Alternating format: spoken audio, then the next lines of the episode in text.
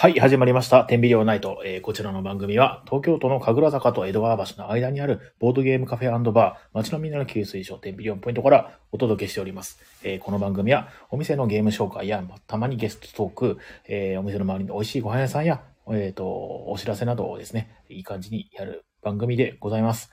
ツイッター、インスタグラムともに、ハッシュタグ店内で感想をお待ちしております。えーまたこの番組はお便りを送っていただくと特製ステッカーを差し上げております。ステッカー希望者の方は連絡先と一緒に投稿する、もしくは、えっ、と、あの投稿私ですという感じで、えーお声掛けください。えー一週間お疲れ様でした。えー一週間ぶりのラジオ収録となります。今日はですね、あのもともと、あのゲストで、シャンサキさんが来てくれるはずだったんですけども、急遽ちょっと、えー都合が悪くなったということで、キャンセルということですね。えー私一人でやろう、やら、やらしていただきます。えっ、と、一週間お疲れ様でした。えっ、と、いかがお過ごしでしょうか。えーちょっと早めのですね、まあ30分ぐらいですけどね、早めの収録となっております。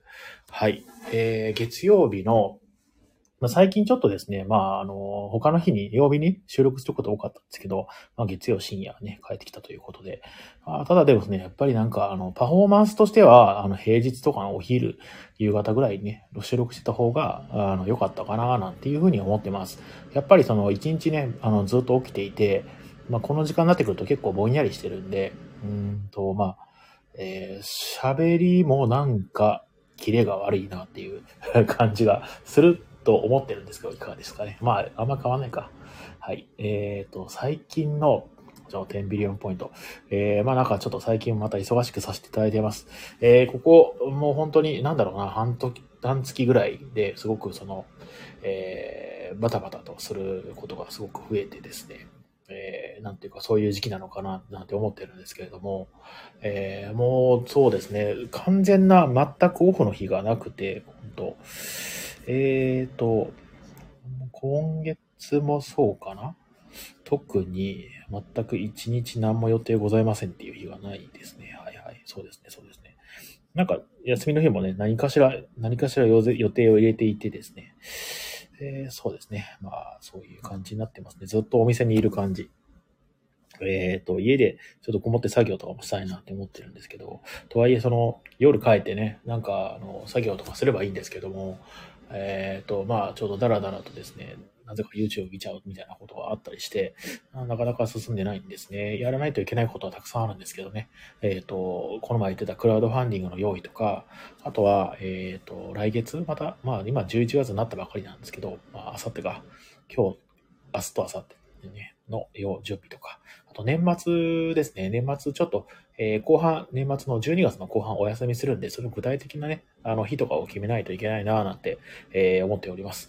えーまた、あの、随時、えっ、と、告知はさせていただきますので、えっ、と、ツイッターなどですね、え注目していただければなぁなんて思っております。はい。えーと、10月が、まあ、もう、もうほぼ今日で終わりですね。あの、9月の、うんと、なんだっけな、えーこの前言ったっけな、結構その売り上げが落ちちゃって、あ、これやべえなって思って、すごい焦った気持ちが蔓延してたんですね、僕の中でね。あの、9月、10月っていうのはね。でもまあ、10月はですね、まあ、ありがたいことに、まあ、ちょっとだけ持ち直して、とはいえまあ、8月とかの勢いはあんまないんですけれども、えー、まあまあまあ、これならいけるだろうというね、えー気分に今なっておりますが、最近ですね、あの、よくゲストで来てくれてる、あの、いくこさんというイラストレーターさんの方が、えーおすすめしてくだったくださった、あの、古典ラジオというのをですね、よく聞いてるんですよ。あの、歴史の、えーまあ、人物であったり、出来事っていうのを紹介するよっていう、あの、ラジオ、ポッドキャストと、まあ、YouTube もやってるのかな、えーまあ、配信している、えーと、ラジオ番組で、で、あの、結構すごく面白くてですね、えーかなりまあ、もう何年も続いてるのかな今1から聞いてるんですけども、えーこれから先ね、たくさん、その、いろいろコンテンツ聞けそうで楽しいなっていうのがありまして、で、そこの、なんだろう、えー主に今は僕が聞いてる回の周りは、偉人を紹介してるんですね。なんか、ガンジーとか、えー、劉備とか、曹操とか、えー、松田松陰だっけな？あーとか、あと、フランス革命の立役者であったりする人たちね。えっ、ー、と、ロベスピエールっていうね、僕はあんまり知らなかったんですけど、あの、勉強はあんまりしてなかったから覚えてないんですけど、あの、ルイ16世とかね、えー、マリー・アントワネット、ヒトラーとかね、えー、あと天皇のことについたりね、話とかしてね、すごくその興味深く聞かせていただいてます。で、あの、まあ、そこの、えっ、ー、と、パーソナリティの人が、えっ、ー、と、まあ、えー、やってるが、ものっていうのが、うんと、リベラルアーツっていう名前なんですけども、僕もね、なんか名前は聞いたことあったんですけど、それがどういうものなのかっていうのはよくわかってなかったんですけど、でもそのまあ、それがどういうものかって説明する回とかあったんですが、えー、とはいえまあ、完璧に分かったっていうわけじゃなくて、結構その包括的な、えっ、ー、と、単語らしくて、で、やってることはそのなんだろうな、えー、まあ、かいつまんで言うと、歴史や、まあそういったもの、もの、身の回り、周りのものを学んで、あの、その、繁栄であったり人生について考え直していこうみたいなえことをやることを全般的にリベラルアーツっていうことらしいんですけどね。まあその、本当にそうなのかは、僕がただただそう読み解いただけなんで、えー、そうなのかはわからないんですけども。で、まあそういうのを、まあ学ぶ、学ぶっていうかそういうね、あの話を聞いてて、えー、につれてですね、あの、なんだろう、偉人の話をする、するときに、えー、例えばね、ヒトラーの回であったりとか、あと、まあ、ロベスピエールね、えー、の回であったりとか、あと、まあ、かえっ、ー、と、なんだっけな、えー、カエサル？カエサルまだやってないから、まあなんかそのギリシャとかの方の英雄の話の時に、あまあガンジーもそうですね。えっ、ー、と、歴史上偉大だったとされる人物であったり、歴史上、うんと、まあ、まあ、ヒトラーとかもそうですね、すごくその虐殺をしまくって、えー、悪人みたいな、えー、人である人も、え、ー、と、そういう、こと、なんですかね、えー、事実にたどり着くまでに、えーまあ、いろんなその理由であったり、時代背景っていうのがあって、えー、そういう風になってしまったということで、あと、まあ、えっ、ー、と、やったこと自体が、まあ、悪か善かっていうのは、え、大きな枠で見ると、え、なくてですね、あの、それが、その、後、後世に、あの、どういう影響を与えるかっていうのが、全くその未知の領域であるっていう話をしたりとかね、えー、してます。もうとても面白い、えー、番組ですので、もしよかったら皆さんですね、えー、ぜひ聞いてみてください。はい。っていうのも、まあ、あって、えっ、ー、と、それと、あとあれなんですよ。その、売り上げがね、落ちてね、ああ、すごい大変だ、どうしよう、この先、えー、でやっていけるかなってちょっと不安になってる、えー、ところにそういうのを聞いてですね、まあ、えっ、と、僕がそもそもこの、えー、ボードゲームカフェをね、やり始めた、えー、きっかけってなんだっけなって、ちょっと振り返る機会を、まあ、もらってですね、あの、普通にお金を稼いで安定した生き方をしたかったら別に絶対やってないですし、えっ、ー、と、エネルギーを注ぎ込めることを、え、人生を費やしてやるべきだっていう、まあ、大枠ね、そういうことを、えー、おっしゃってたりするんで、まあ、確かにそうだよなって、えーなんだろうな、自分の、うん、心境を見つめ直す機会にすごくなってですね、あなんか、良かったというか、気づかされたみたいな感じです。あのやはり売り上げが落ちることによってね、まあ、ダイレクトに数字で見えるので、あの、すごく凹むわけですよ。ね。あ今月はそんなになかったなとか、えー、週末ちょっとお客さんの入り少なかったなとかね、平日どうやってお客さん入れようかな、みたいな感じでね、えー、頑張って、あの、企画を考えたりとかね、えー、まあ、その、全然専門分野でもない、あの、SEO とかにちょっと課金してみたりとかね、あと、まあ、なんだろうな、インスタグラムの広告に、えー、一応なんかいくつか課金してみたんだけど、全然その効果測定ができなくて、これは何だったんだって、まあ、なんだか、その、お金を無駄に使ってしまったなっていう謎の虚無感があったりとかね、えー、結構ですね、まあ、来るものがあったわけですよ。その、負のスパイラルみたいなものに入ってたんですけども、今、まあ、完全に抜け出しはないんですけども、まあ、それは考えてもしょうがないし、まあ、できることやる、やっていくしかないし、やるのであれば、まあ、その自分のエネルギーをね、えー、注ぎ込めることに、えー、注力してやりたいなっていう気持ちに、ようやくここうん、そうですね、2週間ぐらいですかね、に、えー、切り替えられた気がします。はい。えー、まあ、その、なんだろうね、あの、いろいろね、あの、気分が落ち込むっていうことって、まあ、外的要因もありますし、まあ、外的要因がほぼかな。あの、気、気圧とか気候によって落ち込む、落ち込まないみたいなのもあったりするらしくて、で、まあ、今ね、あの、季節で言ったらもうほぼほぼ冬みたいなところなのに、なんかほぼ夏日みたいなのがあったりして、その、気候がおかしいから、その人はその変な感情がそのなんだ落ち込んだり、えー、ちょっと狂ったような、まあ狂うかどうか、まあ調子が悪かったりか、えー、することが、まあ、あるよっていうのを聞いて、確かにそうかもしれないなっていうのもありますね。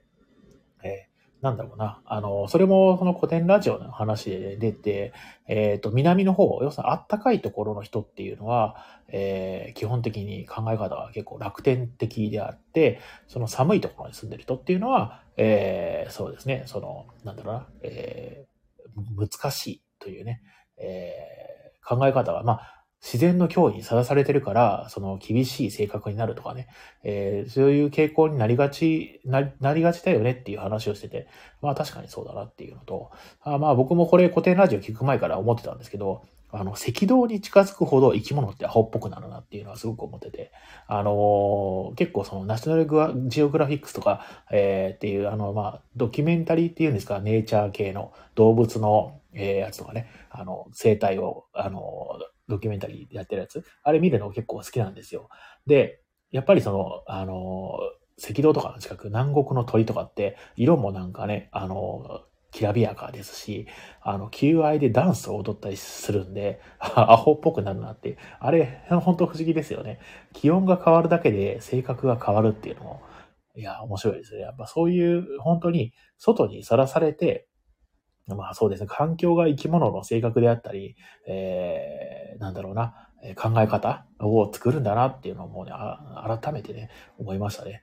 えー、でもそういうふうなものであるというのを、えー、事前に、その、分かっていれば、あの、自分が今落ち込んでるのって、えー、その自分自身に、その、全部の責任があるわけじゃなくて、例えばただただ寒いからだとかね、あとまあ、気圧が高いからだみたいな、えー、とか、あと、そういう、他にも、えー、なんか原因を、えー、があるんじゃないかとか、ある可能性があるなっていう、えことを考えられるっていうような、あの、あなんだろうな、えー、気構えができるっていうのはですね、えー、とても、あの、まあ、いいことを勉強したなと、勉強、勉強かな、まあ、覚えたなという感じですかね。はい。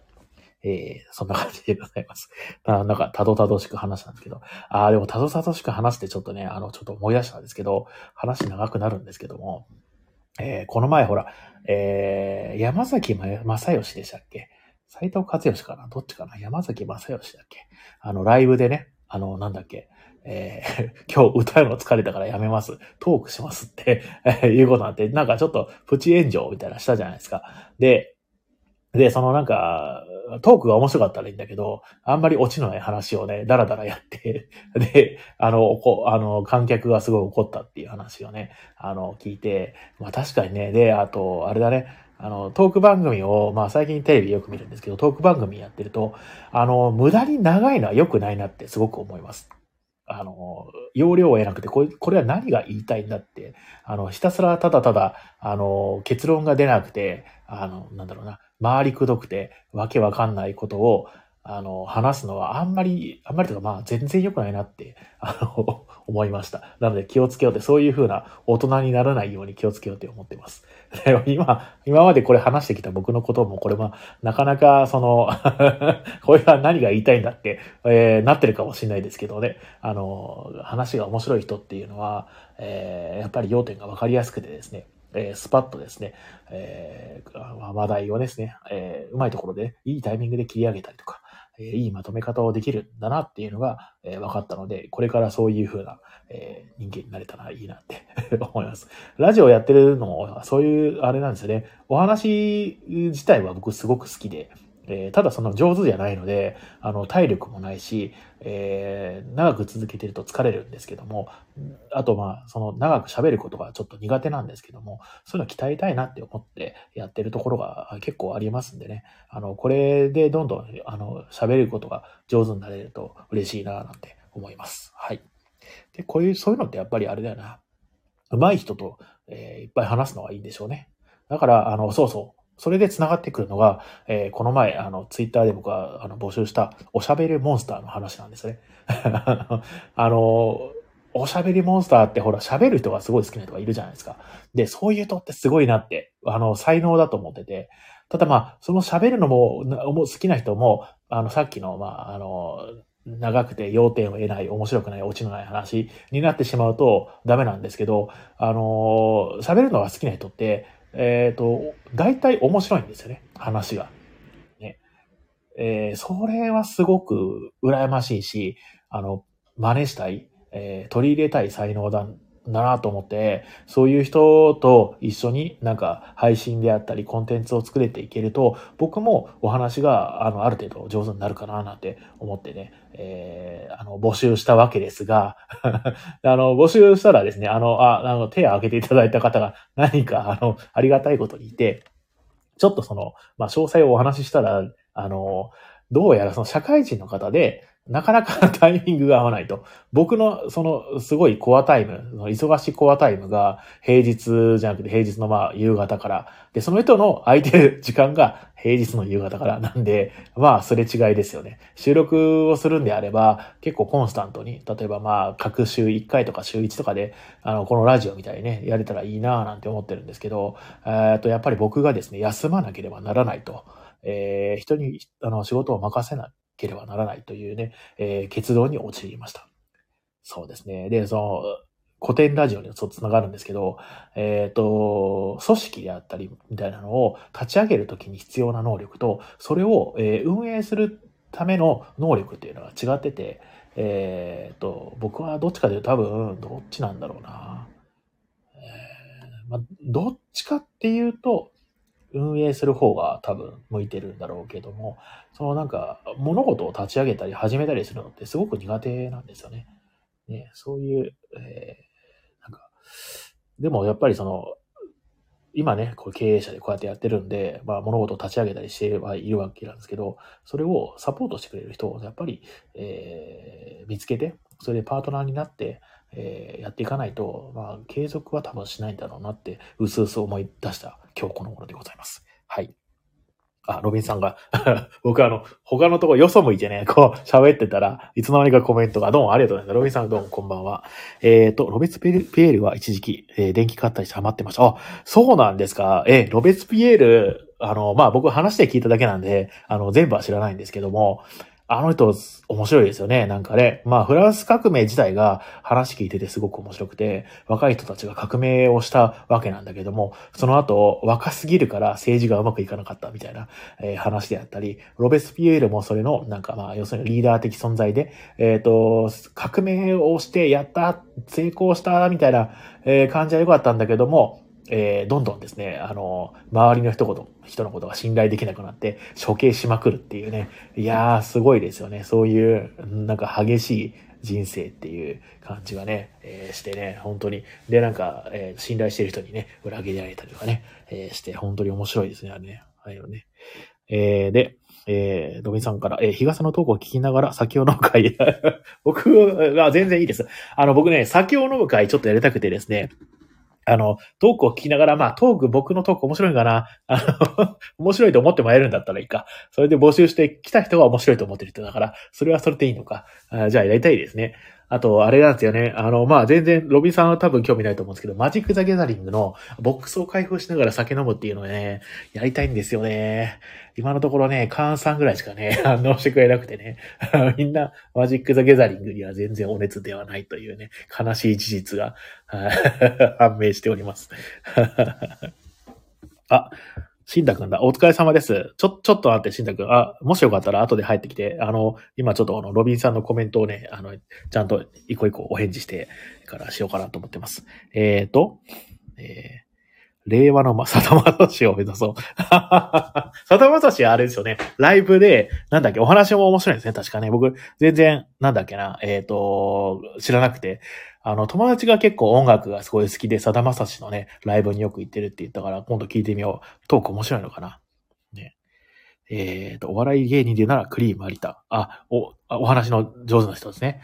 いやー、そうなんだ。クリームシチューあんまり見たことないんだよな。なんかね、しゃべくりセブンでしたっけ？なんかそういう番組やってますよね。えっ、と、ロビンさん、えー、純真な青年が精神的に苦しんで追い詰められていくのは見てて辛い。あ、ロベスピエール？ああ、そうなんですよね。理想めちゃくちゃ高いですよね、ロベスピエールね。まあ、フランス革命自体が本当に、そのなんだろうな、えー夢と希望を持って、あと、ね、逆境を乗り越えるぞという熱い、えー、なんていうかな、情熱で、その、成し遂げた革命なんで、えー、そうですね、その暴走？なんかあの、えーとね、同じじゃないですけど、あの、赤軍ってあるじゃないですか、なんだっけ、えー学生運動のね。あれにちょっとなんか通ずるところがちょっとあるなぁなんて思ってます。その暴走が。うん。あの、成り立ちであったり、えっ、と、まあ、なんだろうな、思想であったりとか多分違うんでしょうけど、なんか、赤軍もなんか、あれですよね、あの、学名、学生運動で、あの、激化していって、で、あの、仲間内でリンチが起こったりね、えーしたじゃないですか。はい、なんかそうちょっと似てますよね、なんかね。はい。で、えー歌い出すと客が取りに行くさだまさし。CM みたいな。おお、それトーク聞きに来てんじゃん。えーそうなんだ。いやま、さだまさし、すごいね。トーク上手なんだね。えー、ちょっと、ちょっと行ってみたいな。まさしの曲あんま知らないんだよな。まあ、有名ですけどね。うん。はい。あ、しんたくんどうもお疲れ様です。あの、今からじゃあ、あの、なんだっけ、えー招待しますんで、入ってください。これで入れたかな？もしもーし。あ、あれ？あ、聞こえる聞こえる。あお疲れ様です。お疲れ様です、しんたくん。いや久し、ぶりです。すいません、なんか、急遽、あの、声かけちゃって。いやいや、とんでもないです。ごめんなさい、返信遅くなっちゃって。いや、もう全然、あの、返事してくれただけでも嬉しいです。はい。あの、今日本当はですね、ちゃんさきさんが、はいはい。あの、いゲストで来てくれるはずだったんですけど、はいはいはい。まあ、急遽ちょっとなんか、あの、よ、あの予定が合わなくなっちゃって、ああ、なるほど。うんなんで、ちょっと声かけさせていただいたっていうのもあります。はいはいはい。うん。お疲れ様です。お疲れ様でした。いやー、しんたくんはまだまだ忙しいでしょ？だって31だから、もうあれか。でも11月に来るから、一旦落ち着くのかな？今月で。そうですね。あと、ですね10月、昨日、昨日です。ちょうど昨日、10月の29日に、うんうんうん。あの、診断士試験の二次試験が終わって、はいはい。ようやく解放されて、はいはいはい。今日って感じですね。なるほど。そっか。じゃあもう、ハッピー、ハッピー11月、ハッピーハッピーだ。ああ、そうなんですけど、何昨日、やらかし、やらかしちゃって、え、なになにどうしたの？はその試験、4科目のうちの一番最後の試験で、あ、はあ、もうなんか、普通だったらありえないミスみたいなの結構かましちゃってて、ええそうなの？はい。それに気づいたのがもうラスト30秒とかで、うん。もう取り返しがつかなくて、うん。うわ、終わったって。ええで、うん。もうそれがトラウマすぎて、うん。寝る前とかも、目つぶったら、その問題が頭の中でそれ、出てきちゃ。って、それは辛い、ねされてま。した。え、チェックシートを1個ずらしてしまったとか、そういうわではなくて？のではなくて、はいなんかその80分の試験がうん。4科目あるんですよ。はいはいはい。でも結構その4科目目とかもうへ結構ヘロヘロで、まあそうだろうね。その集中力がもう本当に全然なくて、はいはいはいはい。もう普通に普通にうん。集中力がある状態で解いてたら、しないようななんかその公式のミスみたいなことをしてて、あーはいはいはいはい。それに最後の最後に気づいて、おうああ、もうどうしどうにもならないみたいな。ええつらので、ー。うん。ワンチャン、それで、そのミスのせいで、ダメかもしれないっていうええなんかね、その最後のその80分の一コマさ、はい後日やらせてくださいって言ったらなんか、なんでそんな連2科続でやるんだ目、2科目とかでやってほしいんですけど、本当。うんうん。何その、中小企業診断士は体力も求められるってこと？そういうことかもしれないです、ね。マジで？しんどかった。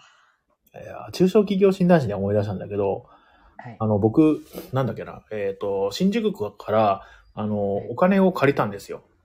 ほうほうほう。うんうん、で、その時に、えっ、と、お金を借りる時に、その、なんだっけな、は審査とかあるわけですね。はいはいはい。で、えっ、と、えーほその、保証協会みたいな。はいはいはいはい。で、そこから、はいえっ、と、なんだろうな、えーその、なんだっけ、保証人になってもらって、はいはいはい。で、えっ、と、お金を借りたんだけども、で、そこの保証協会の、えー人から、あの、はいもしよければ、中小企業診断士の、うんうん、紹介みたいな。そうそうしますよって、はい言っていただいて、まあなんはいはいか、どうやらその、無料でされるしていただくということだったんで、はいはいはい。まあこれは渡りに船だなと思って、はいはいはい。で、来週、あの、打ち合わせをするんですよ。おおうんー、すごい。ね。ちょどういうことを聞かれたか、どういう対策になったか、また共有しようと思いますので、えー、気になります、ぜひ。ね、そうだよね、はいだって。うんうんうん。いや、聞かれるんだろうなって。いやー、そうなんです。この国意外と中小企業に手厚いですよね。あ、そうなんだね。はい。なんかその知らないかった支援策とか、そういう補助金とか、うんめちゃめちゃあるんですよ。なんか、うんなんかあ、そういう話聞いたことあるな。あの、結構、まあ、そうだね。あの、中小企業が、その、結構国を支えてるところがあるみたいくて、はい。はい。で、そういうなんか、そうだね、その、政府の援助みたいなのって、はい。すごくあるっていう話を、なんかどっかで聞いたことあるかも。そうなんですよね。でもそのなんか手続きだったりとか審査が煩雑だから、うん。まあその診断士に需要があるみたいな。なるほどね。そうだね。そういう補助金業務だったりとかを、うんこう、代替してくれるっていう。はいはいはいはい。補助金業務で思い出したけど、この前電話かかってきてさ、は補助金申請代行しますみたいな。はいはいはいはい。あれはどうなんでしょうね、あれね。どうなんですか、怪しい営業されたってことですよね。そうそう、営業の電話がかかってきて、はいまあそういう営業電話は大体もうなんか、あの、ノータイムでお断りしてるんですけど、はい。でもそう言われたら、いや、確かに補助金業務はやってほしいと。うんうん。っていうのがあるんでは、となんかそういうのって、その、電話営業ってちょっと信用ならねえなっていうのは。確かにちょっと怖いさありますよそうね。そう。まあでも、それが例えば真面目な電話、その企業で、はいえっ、と、そうやってその、お客さんを探すために頑張って電話営業してるっていう、こういう可能性もあるわけじゃん。そうですね。ね。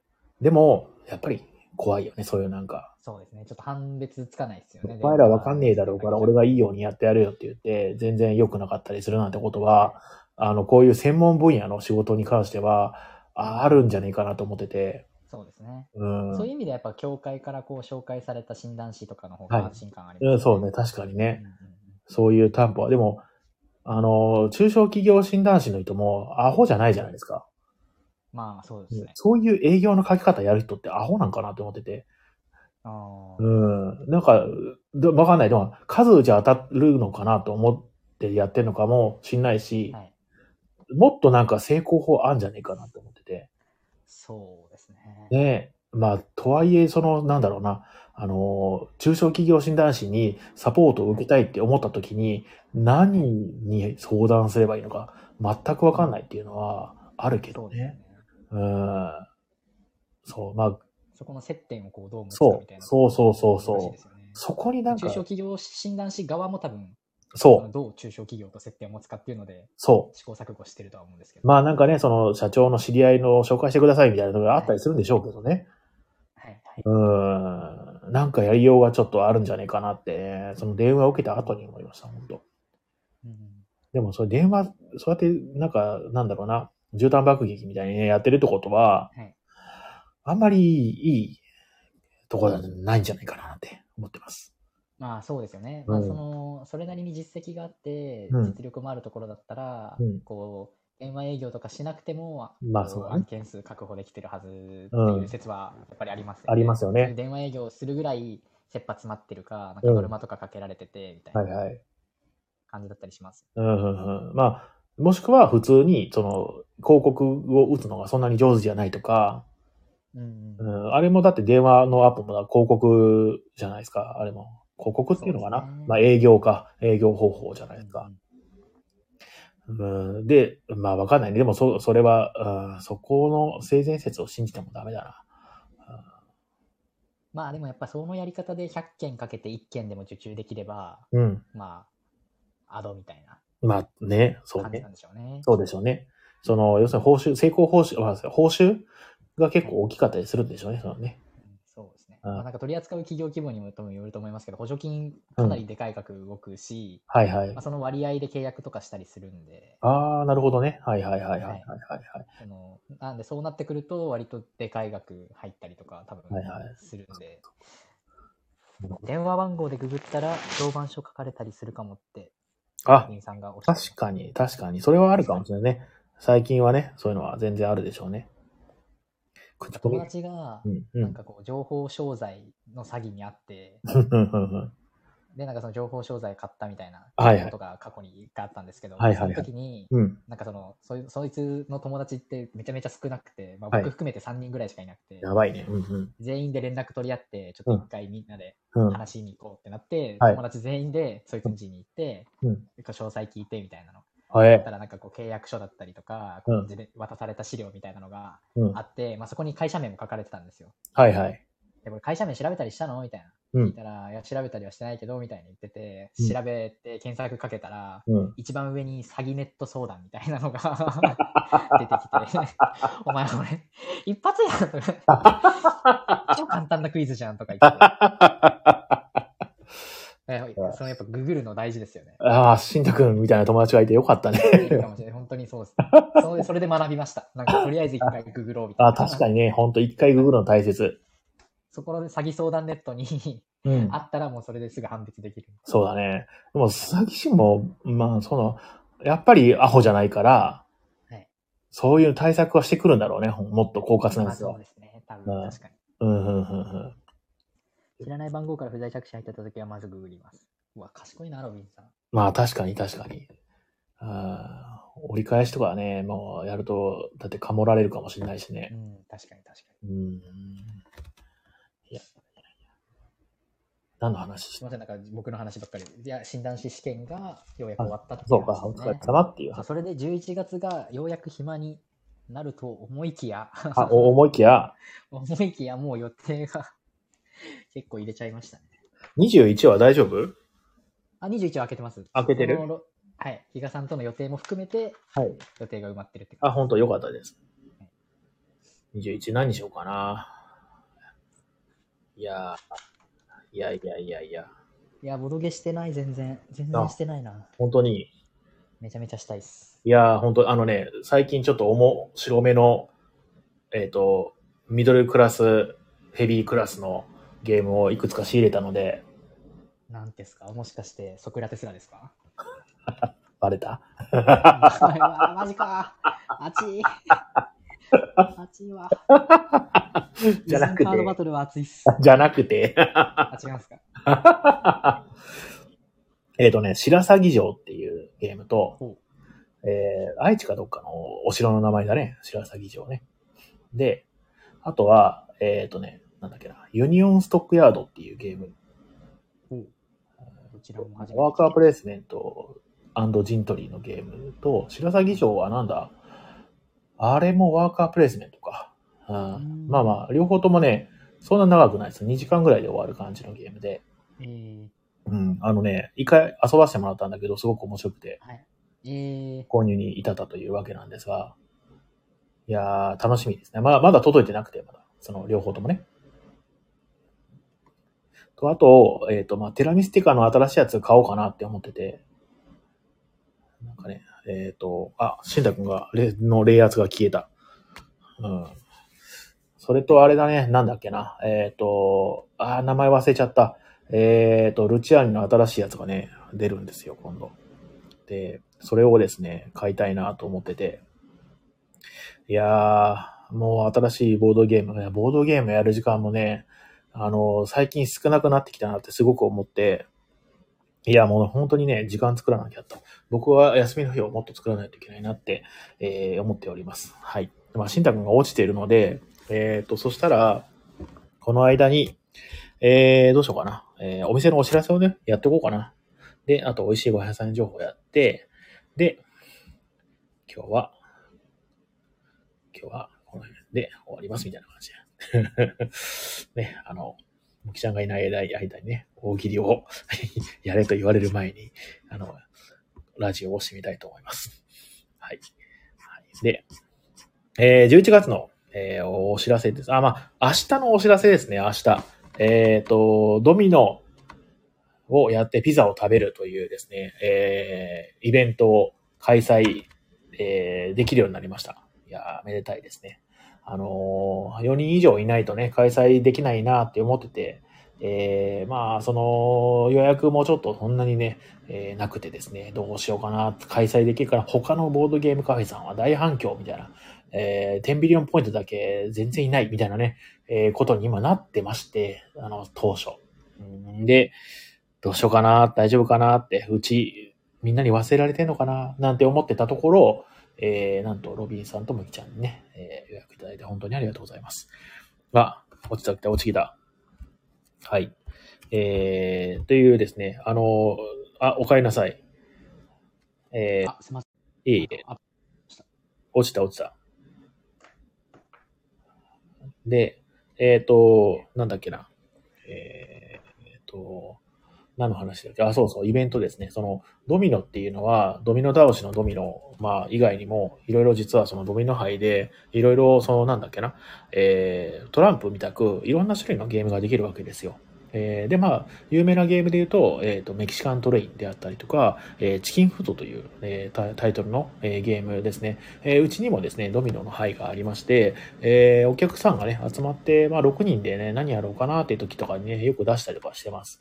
えー、すごくシンプルなんですけども、結構その、えー、戦略もね、実はね、あの、あるんですよ。運の要素はめちゃくちゃ強いわけですが、えー、ゲーム自体を、えー、まあなんだろうな、参加人数分であったり、参加人数じゃないな、えー、最長9回か。9回試合やって、その点数の合計で勝負をするっていうイベント、まあゲームなんですけども、そうなってくるとですね、運ゲーでも、やっぱり上手な人と、えー、そうじゃない人っていうのが出てくるんですよね。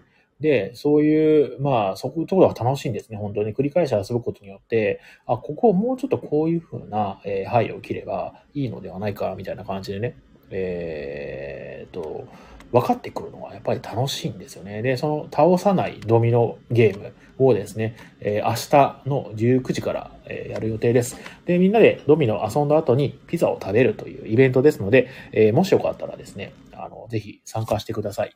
えっ、と、お店の中でやっております。はい。で、えー、11月の、えー、お休みとか貸し切り営業のお知らせです。えー、11月10日金曜日と、あと11月18日の土曜日は貸し切りとなっております。こちらはユーザー主催のボードゲーム会ですので、あのー、参加すること自体は可能でございます。ただ、え、相席、え、必須ということになっておりますので、お気をつけください。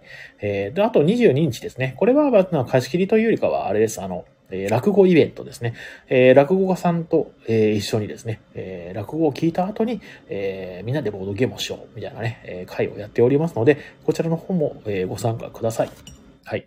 で、えー、グリーンリムさんがですね、お昼やってたんですが、ちょっと今不定期になっておりまして、今のところ木曜日が毎週、えー、グリーンルームさんの日みたいな感じになって、11時半からね、お昼からゲームもできますよっていう、なってるんですけども、結構グリーンルームさんがですね、あの予定コロコロ変わっちゃうんで、ちょっと不定期とさせていただいてます。えー、遊びに行きたいなとか、えー、グリーンルームさんのご飯食べたいなっていう方は、事前にですね、インスタグラムとかで調べていただいて、えー、ご来店していただくのが確実かと思います。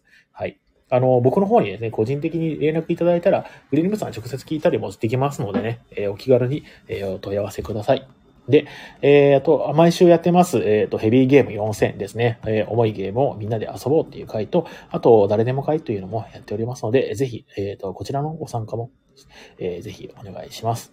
で、あと、11月、特別なイベントとしては、えー、鶴巻図書館というですね、えー、このお店からすごい近いところに図書館がありまして、で、その図書館の中で、えー、ボードゲームをやろうという、えー、会ですね、え、あります。えー、11月の12日の日曜日ですね。え、ここで僕は出張して、え、まあ、そのボードゲームを、え、みんなで楽しめるみたいな感じの、朝の10時からかな、早起きしなきゃいけない。僕は、えー、世界で5番目ぐらいに早起きが苦手なんですけども、ね、世界で一番嫌いなものの、そのリスト5、第5位ぐらいが早起きなんですけども、頑張って、えー早起きして、えー図書館でゲームをしてきます。で、その後ね、普通にお店に行って営業もしますと。はい。そんな感じかな。10時から12時の間。こちら、あの、予約制となってますので、えっ、と、ぜひ、鶴巻図書館の方にお電話するなりして、えー予約して、えーご参加ください。はい。で、結構ね、今なんか、あの、図書館の方に、えー聞いたら、あの、参加枠15に対してもう9名の予約が入ってるということなので、えーこちらもね、あの予約の枠がなくなる可能性がありますので、えーなるべく早めに予約は、えした方がいいかもしれないです。はい。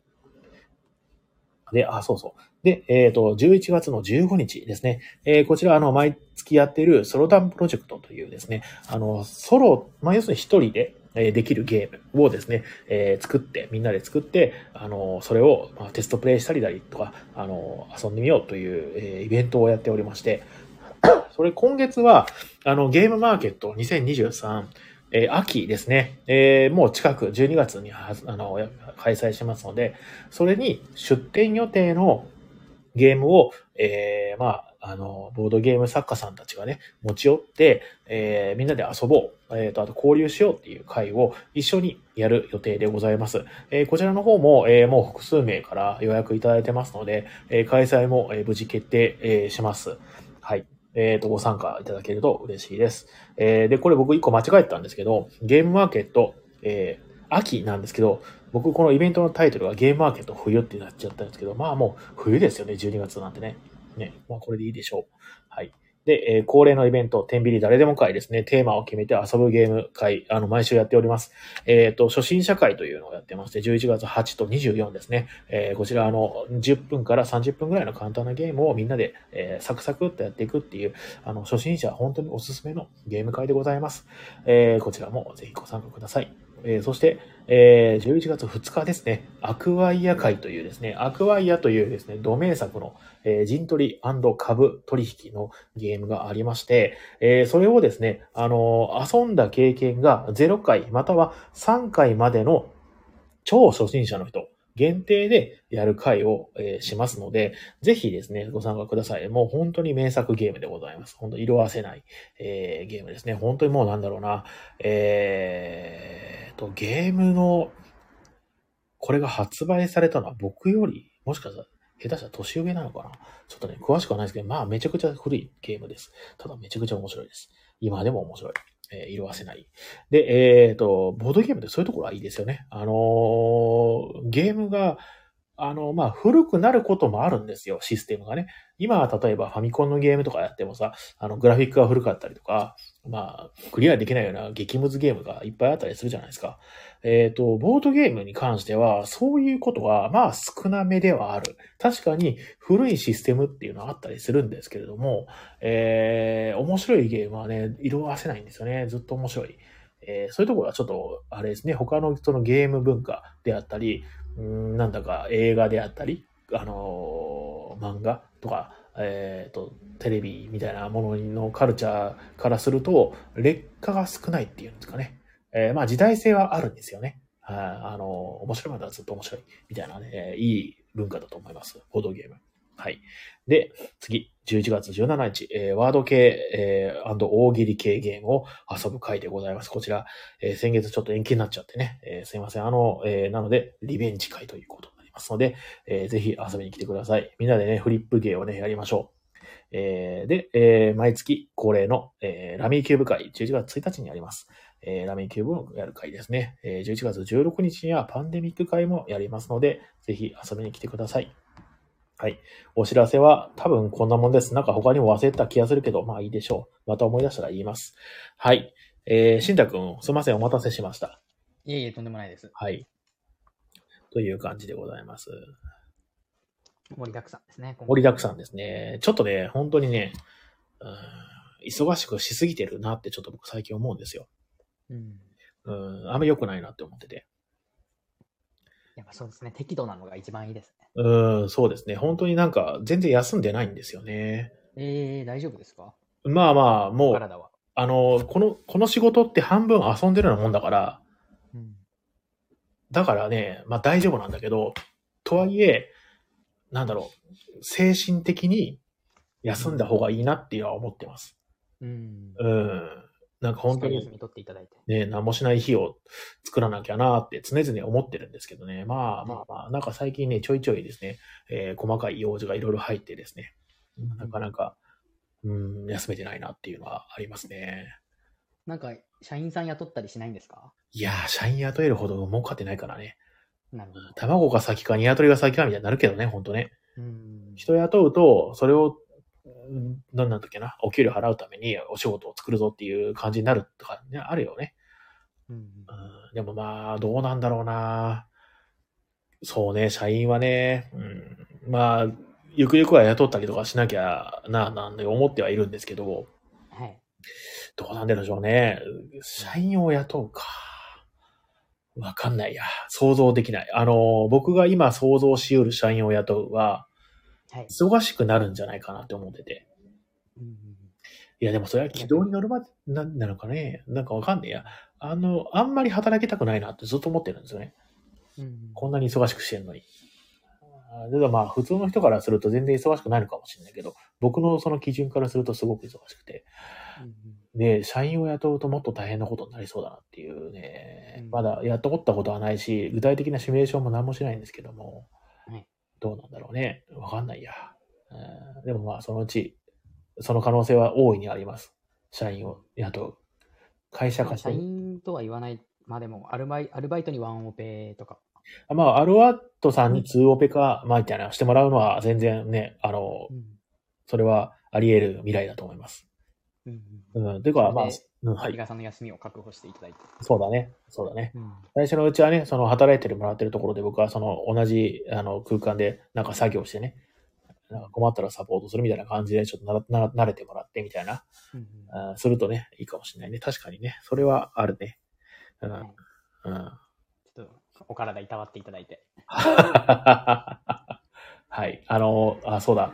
えーっと、良くないなっていう思うことがちょっとありまして、私。ほあの、最近ですね、あの、茶崎さんとか、しんたくんと話すときに、あ。のね、なんだろうな、あの、自虐をちょっと入れがちだなってちょっと思ってて、ああ、はいはいはい。うん、なんか自分大したことないみたいな。で、そんなことないですよ。でワンセットってこの前言ったじゃん。はい。それは良くないなって最近ちょっと思ってる。お なるほど。えーその、気をつけます。いやいや、全然、謎の宣言されましたけど。いや、なんかどうなのね。ね、卑屈あの、あの、なのはあんま良くないですよね。何ですか？卑屈になったりとか、そうだねそういう自虐そうだしすぎると、僕もこの間注意されたんですよね。そうなの？お僕もなんかその、一番仲いい友達うん。がいて、で、なんかそのまあ、結構大勢で飲み会みたいになった時に、はいはい。なんか久々に会った友達、久々に会った知り合いの人がいて、はいはいはい。そのか人がお俺のことを覚えててくれてたんですよ。ほで、僕はなんかその一方的にその人がまあ発信してるので、発信を見てるからもちろん知ってるんですけど、はいはい僕はもうその音楽活動やめて発信とかししなくなったので、う。はいはいはい。まあなんかその覚えられてるか分かんないみたいな距離感の人って結構いるじゃないですか。うんうんうんうんだ。からなんかそれで覚えててくれた時にえめっちゃ嬉しいみたいな。覚え、もう忘れられてると思ってたみたいな。おー。のに言って、いや、忘れるわけないじゃないですかみたいな。うんうんあの時あんなことしたじゃないですかみたいな。うんうんうん覚えててくれて嬉しいわみたいなはいはい。話してたら、うんその一番仲いい友達が隣で聞いてて、うん。いや、なんか、そういうのマジで良くないと思うってずっと思ってたみたいなことを言われて、え？って、なんかその、うんそのわ忘れてると思ってたよっていう自虐は、なんか、忘れてると思われるぐらいの関係値なんだってことを宣言してるのに等しいから、相手にも失礼だと思うって確かに。いうふうに言われて、めっあちゃ確かにってすごい思ったんですよ。ほんま。いや、謙遜なんだけどね。いやそうなんですよ。なんかもう、うんまあ、そもそもその謙遜も自分が傷つきたくないがゆえの謙遜なんですよね。はあ、深い。忘れられてるっていう風な前提でいれば、忘れられてた時に傷つかないじゃないですか。うん、ふんふんふんだからそれってこう自衛のための謙遜で、ああ、そうだね。でもそれって自衛のためでしかなくて、相手からしたら、あ、そんな関係値なんだっていう風に傷つけてたる可能性あるじゃないですか。ある。ええー、すごいい。自分本位な自虐だったなと思って、いいとこ気づかしてもらったね。めちゃめちゃ反省したし、なんか本当にこの、こういうな一番仲いい友達と友達でいてよかったなってすごい思った そうちゃんとそれを言ってくれるっていうのはいいよねあ。そうなんですよ。そうなんですよ。本当にそう。うん。い感動しました。やー、いいとこ気づきましたね。うんでもやっぱりそういうなんかうん、こう、ひこうなんていうんですかね、自虐みたいなのって、そういうちょっと自衛自衛の側面あるじゃないですか。そうだね。あのーそれでこううん不用意に周りに迷惑とか負担かけてる可能性は確かにあるっすよね。あるあるあるある。まあ、そうだね。常になんか、うん、まあ確かにね、そういう、う落とし穴入ってんじゃねえかっていう気持ちは持っていたいね。うん、うんそうですね、ちょっと。で、それを最、近それ思いました。それを聞いて、まあ、はい一歩止まれる人でありたいね、ずっとね。そうですね。うん、うるせえとかになってくると、まあ、うんうんちょっと大変なのかもしれないし、うんうん、本当にうるせえこともあるんだろうけどね。はい。うん、いやいいですね。それ深いですね、今日は。いや、深いです。本うん当に。ディープだねことを教えてもらいました。いやいやいやいやいや。でもね、なんか僕も最近ムカついてること一個ああ最お近いいぞいいぞ言って言って。すごい、まあ本当に長いことムカついてるっていうか、もやもやしてることがあるんですけど、おはいはいはい。こう、なんか僕、なんか人は変われると思ってる派なんですね。ほうほうほうほで、なんかその性格とかう。、うん。なんかその、なんていうんですかね、そういうのとかって、うん別に変えれると思ってるんですよ。はいはいはいはい。こ好みとか、なんかそういうのですら、なんかうんこう、習慣、こう、ね習慣を築いていけば、そういうふうに人は変われるっていうふうに、まあ、思ってる信者なんですけど、まあそうだろうね。うん。まあ、だからだからそうでいた方が、なんかその、成長できるなって思ってる節もあって、それこそ、そういうふうな指摘を受けたときに、うん。良くなかったから変えようってなれるのも、人は変われると思ってるからだと、だし、みたいな。はい変。われないと思ってると、こう、変に頑固になっちゃうというか、うんうんうんうん。いや、でも私そういうのできないし、みたいに、うん。なんかなるの嫌だな、みたいなのがあるんですね。うんうんうん。でなんか今、こう、世の中の若い人たち、まあ、若い人だけじゃないのかもしれないんですけど、うん。めっちゃ MBTI 流行ってるんですよ。ああ、性格診断？あ、そうです。ああ、なんか私なんとかで性格。診断が、うんなんか。その流行ってるとかのレベルじゃなくて、あなんかもう、みんなやってるっていうか、なん、なん、なんて言うんですかね。もあう、日常なんですよね、MBTI が。いあ、新しい血液型診断だ。や、本当に、本当にそうですね、マジで。うんなんか、私 IF IFTP だから、みたいな。なんかちょっとなんうよくわかんないんですけど、はいはい。え、な、何みたいな。えはいはい。INEP ってことは、あ、仲良くなれないね、みたいな感じであ言ってくるんですよ。あ。あ本当にもう、うーってなってて、もうなんかもう、うあーーって感じなんですよ。いや、うん、それはね、しんたくん。いあのね、あのね、なんだろうね、あーと、僕が思うに、はい。宗教だよ。いや、本当に、本当にそうなんですよね。もなんかまあでも、うんその、そういう診断とかが楽しいのはめちゃめちゃわかるんですけう、ど、はい。なんか、そうやってこう、自分を、僕は IN なんとかでこういう性格だみたいなラベリングをしちゃうと、抜け出せないじゃないですか、は、そうですね。うんうんうん、なんかその他の可能性が広がらないというか。はいはいはいはい、なんかだから、なんかそういうのって別に、なんていうか、まあそのし、あ、俺はなんとかかんとかなんだ、こういうところあるかもぐらいの診断ぐらいでいればいいのに。そうだね。俺はなんかこういうところがあるから、何々何々だから、内向的だから、みたいな、なんかすごい言われたりするんですよ、最近。はあ、それはよくないね。いや、お前、キモみたいな、すごい思ってるんですけど、でも、もうなんかそれが当たり前だから、うんうん言えないんですよ、キモいとか。周りがそうなんだ。そうです。あ、えー、あ、IN、えーあ、そうなんだ、革命課題、あ、そうなんだ、みたいな 感じで聞くしかなくて、もやもやしてるんですよ。なるほど。うんよくわかる。あの、その、それに、その依存してしまう気持ちもよくわかる。まあそうなんですよね。やっぱりこう、アイデンティティみたいな、うんまあ、その自分、自分、なんか、こう、人ってこう、すごい多面的な側面があるじゃないですか。そうだね。なんかこう、真面目な部分もあれば、うん。こう、ズボラな部分もあるのがみんな人間じゃないですか。そうだね。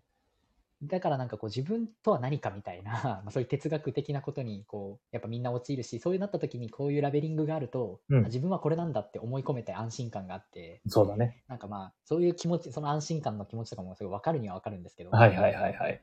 なんかそれに縛られすぎるの、うんなんかなーってすごい思っちゃそうだね。うんうんうんうん。そうね。その、うん、まあそうだね。その柔軟性がないというか、というか、まあその、そそれだ、頼りになってしまっているところが弱いよね。だって、それが、もし、それ崩れてしまった場合、その心の拠り所がなくて、はい。で、それ自我崩壊するんじゃないかって、まあ言い言い過ぎなのかもしれないけどね。うんううん。んうんうん。なんか、そそれに突き込まれて、あの、自分が思ってないところにたどり着いてしまうんじゃないかっていうのはうんあ思うね。その、そうですね。ね、うん、気持ちわかるんだけどね。なんか、こうであるっていうのを、うん提示してもらえるのがすごく楽だしね。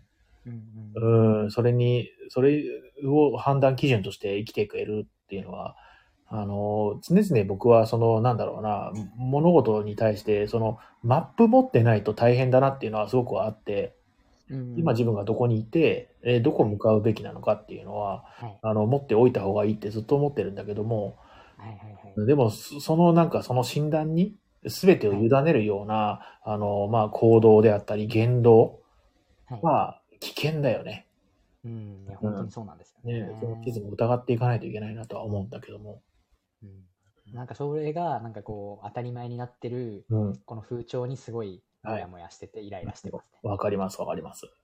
で、なんかそういうのを、うんなんかそう思ってるんだけど、こういうことを言ったら、うん MBTI とかを楽しんでる人に、うん。こう嫌な気持ちさせちゃうじゃないですか。そうだね。だから発散する場所なくて、今ここで発散しちゃったんですけど。まあまあまあまあまあ。わかるわかる。あの、うん、そうだね。その、何言ってもみんな傷つくからね、ほんと。そうなんですよね。そう傷そうなんですよね。そう。あの、とにかく角が立つんですよ。そうなんですよね。その、なんだろう。インインターネットによって人と人の距離が近づくなりすぎたことによる弊害です、これは。うん。うん、間違いないですね。そう難しい時代になりましたね。うんうんうんうんうんうんそうです。何言っても傷つくですね。人が、あの、その、近づきすぎるのは良くないっていう、まあ、過ぎたら及ばざるが今年ということですね、本当に。もう本当に MBTI、本当に腹立つなぁ。ね、MBTI って。次のステップはあれだね。それはどうでもよくなるところだね。あいや、そうですね。いや、もう本当にもうみんなやってるんですよ。みんなやってるっていうか、なんかみんなそういう話してくるんですよ。うん。いや、うるさーと思って、私、ILF、私 INTP なのに、なんかこの間 TPOF って言われて、みたいな。それってこういう意味じゃないですか？みたいな。悪口じゃないですか？みたいな。なんか言ってて、もう知らんわーと思って。もう本当に。でも言えないじゃないですか。まあね。知らん知らん知らん、どうでもいいみたいな言えないじゃないですか。それは悪口とか言うしかないじゃないですか。いや、実際それは悪口みたいな 相づちしか打てないじゃないですか。ね、乗ってるね。いやー本当に。どうにかしてくれって思ってます。まあまあ、まあまあ、そうだね。あどうにかどう血液型診断もすごいムカついてたんですよ、僕は。あ血液型診断ね。人間がお前4タイプなわけないやろってところで思ってて。そんなわけあるかいってすごい思ってて、小さい本当に幼稚園生ぐらいの頃から思ってて。い 動物占いもそうじゃん。や、本当に僕が幼稚園生ぐらいの時になんか、そういう血液型の本みたいなのが流行ったんですよ。ああ、はいはいはいはい。で、家族がなんかその 4, 4つ全部買って、はいはいはい。で、シンタは大型だからこれだね、みたいな。幼稚園生の俺に言ってて。でいや、でも人間4タイプなわけなくねって幼稚園生ながらにずっと思ってて。そっからもう本当になんかそういう診断とか占いとかを盲信してる人に会うたびにうん、すごい心が冷えるっていうか、下げすんだ目で見ちゃうというか。いいね、トラウマだね、それはね、ちょっとね、過去から。それがもう今もまだ引きずってて、こう MBTI が流行ってる、これがもうちょっと昨今はね、許せないとは。い。まあまあ、いい、いいです、いいです。はい。それも、なんか、そうだね、その、そうだね、あの、気にならなくなると、まあ、楽だろうね。あいや、本当にそうですね。うん、でも、まあ、気になるのはしょうがないし、あの、それも受け入れていっていいと思いますし、あの、気にしちゃうことを嫌だなって思わなくていいんじゃないですかね。もうガンガン気あにすか？うん。まあ、そのうちいやなんか一、人二人とか、なんかその、うん MBTI とか、まあ、占いが好きとかだったら、なんか別に何とも思わないんですよ。なんかその人のパーソナリティだし、そういうのが好きで、趣味でやってて楽しいんだったらいいなって思うんですけど、なんかそれがあまりにも、うんもうあまりにもみんなやってる、本当にもう、誇張とか主語がでかいとかじゃなくてみんなやってるんですよ。え、マジで？マジでみんなやってるんですよ。いや、今の僕もね、でもねみんな、最近よく聞いてる、ポッドキャスト言ってたな。その、言ってなんとかましたでしょ本当にそうなんですよ。そう、みんなツイ30ッターのプロフィールとかインスタグラムのプロフ10ィール代に多分中盤の人。書いてるんですよ。うんいやー、うんすごいね。えこんなにみんなやってんのみたういな。ん。いや、もう本当に、だからみんなそういう、その、なんだろう、指標欲しいんですよ。うんうん、なるほど。そう。で、宗教というものが日本ではすごく薄くなっているので、そういうなんか指針は流行るっていう気持ちもわからなくはないよね。もう昔からやってますよ、本当に。雷が鳴ってるのは神様が怒ってるからだっていう原因とかを求めて生きているわけですよ。うんうんうん。うんうんうんうん。いやー、すごいね、でもね、本当に。あの、でも気をつけていきましょうね、そういうね。なんか、もしかしたら僕らもそういうの、なんかあるかもしれないです。確かに。何も見えてない状態っていうのはね。っていうのをうん常に気をつけながら生きていきたいなって思うよね。うん、確かにそうですね。うんうんうん本当にそうですね。うんうん。なんかその、自分がそうかもしれないってすごい思っちゃうんですよね。はいはいはいはいはいはい。なんか今みたいな MBTI とかは、こう MBTI 自体は信じてないからあれですけど、うん今比嘉さんが言ったように、いうん。やでも俺がなんかその MBTI に思ってるようなことを人に思わせてるかもしれないみたいな。そうだね。まあ、そうね。そうそうそうそうそうそう。うん。ですごいあれなんですよね。やっぱだから、後ろ向きなんですよね、多分。INFP なのかもしれないです、僕は。おお だけど。なるほど、そういうね。なんか、うんごめんなさい、ちょっと話いっぱいしちゃって申し訳ないんですけど。いや、もう全然いいです。全然いいです。僕は、あのき、言っはい。たその一番仲いい友達と、はあ、なんか何人かで旅行に行った時に、なんか近くでどうやらお祭りやってるらしいみたいな。話になって、え、はいお祭り行こうみたいな。うん、いいね。あめっちゃ暑いじゃんみたいなうん。超ラッキーだねみたいな話になって、うん、え、どうしよう何食べようかなみたいな。それ、そのし親友のやつが、うん。え何食べようかなみたいな。え、綿あめも食べようかなみたいな。あ、チョコバナナもいいなみたいな。あいいね、いいうねわ。ラムネ飲みてーみたいなことをずっと言ってたんですよ。うん。で、そ、なんかそれで、いやいやでもなんか、もしなんかすっごいしょぼい祭りだった時に傷つくから、なんか本当にうんこみたいなものしかないと思うって、思っとこうって。そしたら嬉しいじゃんみたいな 感じで僕言ったんですよ。そしたら、え、お前生きてて楽しいって言われて、すごい刺さったんですよね。はなんか、確かに。何も言えなかったですね。そう、あの、期待するから絶望するんだっていうね、セリフがあって。そうなんですよ。本当にそう。だからもうやっぱ後ろ向きなんですよね、ね。生きてて楽しいは言い過ぎでしょ。そうなんですけど、まあでもその場で一番面白い返答でしたね、あれ。みんな爆笑してました。まあ、でも、でもいいじゃんね、ハードル下げておいてね。だってもしチョコバナナがあったらガン、ガン上がりじゃんだってね。ンそうなんですよ。うんうんそうやってこう予防線を張って傷つかないようにこう生きてる。なんかすげえ確かになって。なんか俺は違うのかもしれないってちょっと。思いましうんグレートな解釈をしますね、本当うん まあ、傾向はあるのかもしれないね。なんか、うん予防線を張るっていう、さっきのほら、ねあの、謙遜するの話につながってくるけど。はい同じですね、それも。うんうんうんうんうん。まあ、しょうがないんじゃない？うん。で、まあ、そうだね。あの、言われたら、まあ、直せばいいしさ。はいそうですねうんうんだからこれでよその予防線を張らなくなって、うん。俺は MBTI をこう否定してやりますわ。あいいと思います。昨今の目標です。いいねはい。いや、いいですよ。最近何を持ってるっていうのをちゃんと答えられるのはいいよね。僕だってその、なんだろうな、話そうと思ったこともなんもないしな。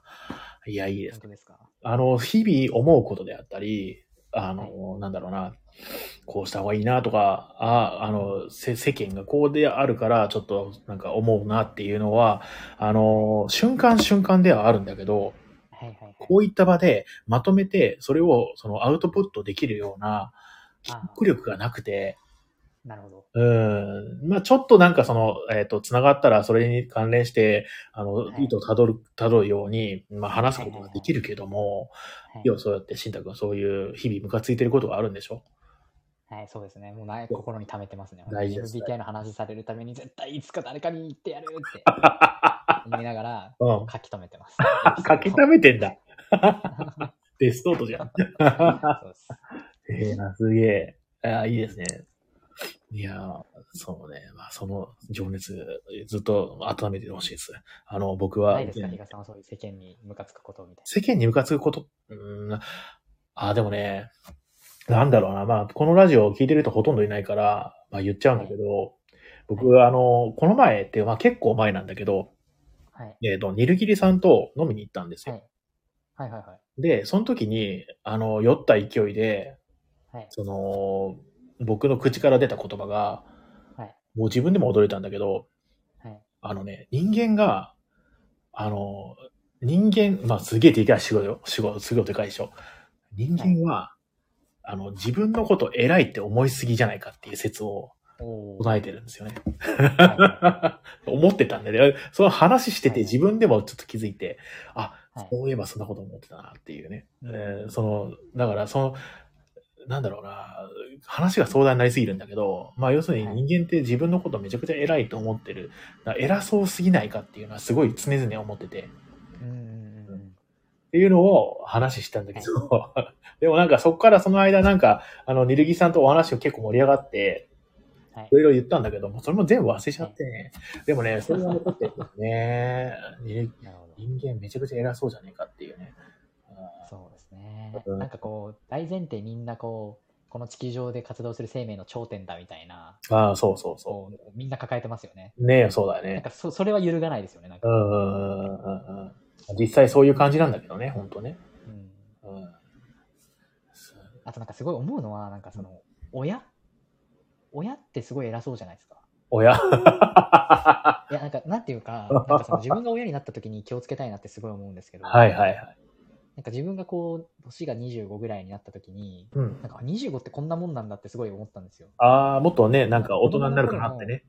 あ、そうです。25とかってものすごく偉い人で、はい。で、親の言うことは絶対で、先生の言うことってすごい絶対だったけど、なんか今振り返ってみると、なんかあれっておかしかったなみたいなこととかすごいあるんですよ。あるあるある。うん。で、なんかその親ってなんかこう、子供とこう年齢が離れてて、その子供に対して、はいなんかこう絶対的に自分の方が偉いみたいな、はいはいはい無意識のうちにみんな抱えてるじゃないですか。まあまあ、そうだね。で、なんかそういうふうに偉そうになんかを言っちゃうじゃないですか、子供とかに。そうだね、そうだね。うんうんうん。なんかそれがなんかどうなんだろうなってすごい思ってて。はいはいはいはいはいはいはい。難しいかもしれないなんかその偉そうにしないことが。ああ、うん。あまのあ、確かに、まあそうか。育ってと教育とかいうはい役割を負ってる、えー立場上ですね、はい。偉そうにしないといけない気がするんですよ。ああ、なるほど。うん。じゃないと、そのはい。子供をうんちゃんと導けないような気がしてまして。うん、なるほど。うん、まあ、わかんないけどね。まあ、なんで偉そうにしてんじゃないかなって思います。あの、だって、ま、だって20、さっきね、多分慎太君が言おうとしたことは25になって大人になったって間違いばっかだし、はい。いや、そうですね本当に。、ね、なんか、あの、な、何言ってんだこいつはみたいな、たくさんいるじゃないですか。うんはい。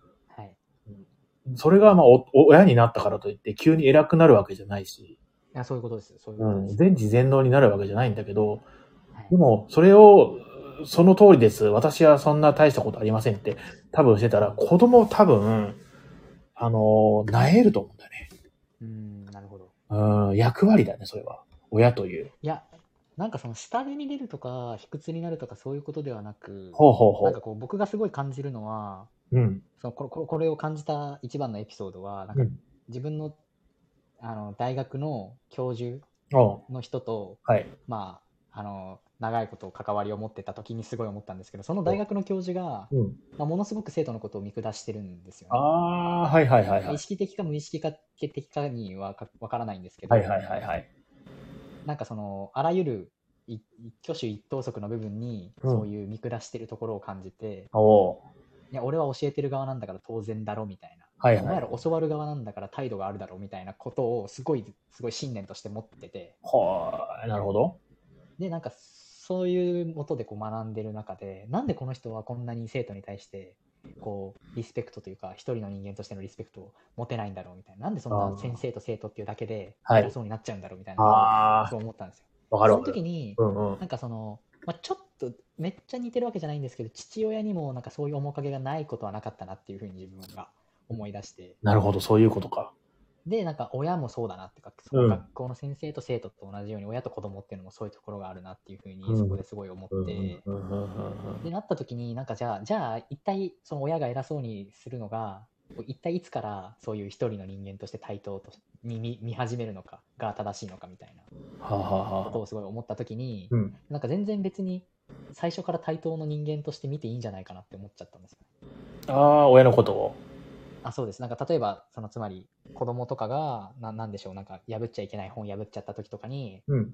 おいみたいな、何してんだ？みたいな感じで怒鳴ってやるんじゃなくて、うん。なんで破っちゃったの？みたいな。すごい大切な書類なんだけど、なんで破っちゃったの？みたいな感じで聞くとか。はいはいはいはい。なんかそれ、それって普通の対等の人間だったらやるじゃないですか。そうだね同い年だったりとか。えなんで破ったの？って聞いて、理由聞いて、いやこれ傷ついたんだけどっていう思いを伝えて、うん。で、それをどうしたら次なななくなるかみたいなことは、なんか別に子供ってできると思うんですよ、僕はあ、なんか、うん、うん。ああ、繋がったな。うんうんうん。はいはいはいはい。なんか、それをすごい思って、なんかそれで言ったら、なんかそんな親って別に偉くもなんともないし、偉そうにする必要はなくて、うんまあ子供ではあるし、育てる側ではあるけど、まあ一人の人間としてリスペクトを持って、うんこう、まあ、できるだけ対等に、こう、せなんていうかね、接するのがうん。良くないかなってすごい思ったのを、今の比嘉さんの話を聞いてごめんなさい、思い出しましああ、いいですね。あの、なんか最近、その子育てが、た。はい。の方針っていうか、まあ、そのトレンドみたいなのがあって、はい。で、あのね、怒らないですって。怒らないようにしましょうっていうのがトレンドらしくて、へえ。うん、その、しんたくんの言ったことで繋がりました。それ確かにそうかなって。その、怒ることっていうのは、その、なんだろうな、はい強烈な、なんだろう、インパクト残って、強制にはなるんだけども、はい。えー一人の人間としてのリスペクトはあんまりないような気がするよね。そうですね。。おお前のことを怒ってる、あ怒ってるのは、その、お前のことを思ってるから怒ってるんだぞと言われましても、はい。ね、そうだよね。確かに理性的に話、話をして、それで解決できるのであれば、それが最高だよね、でもね。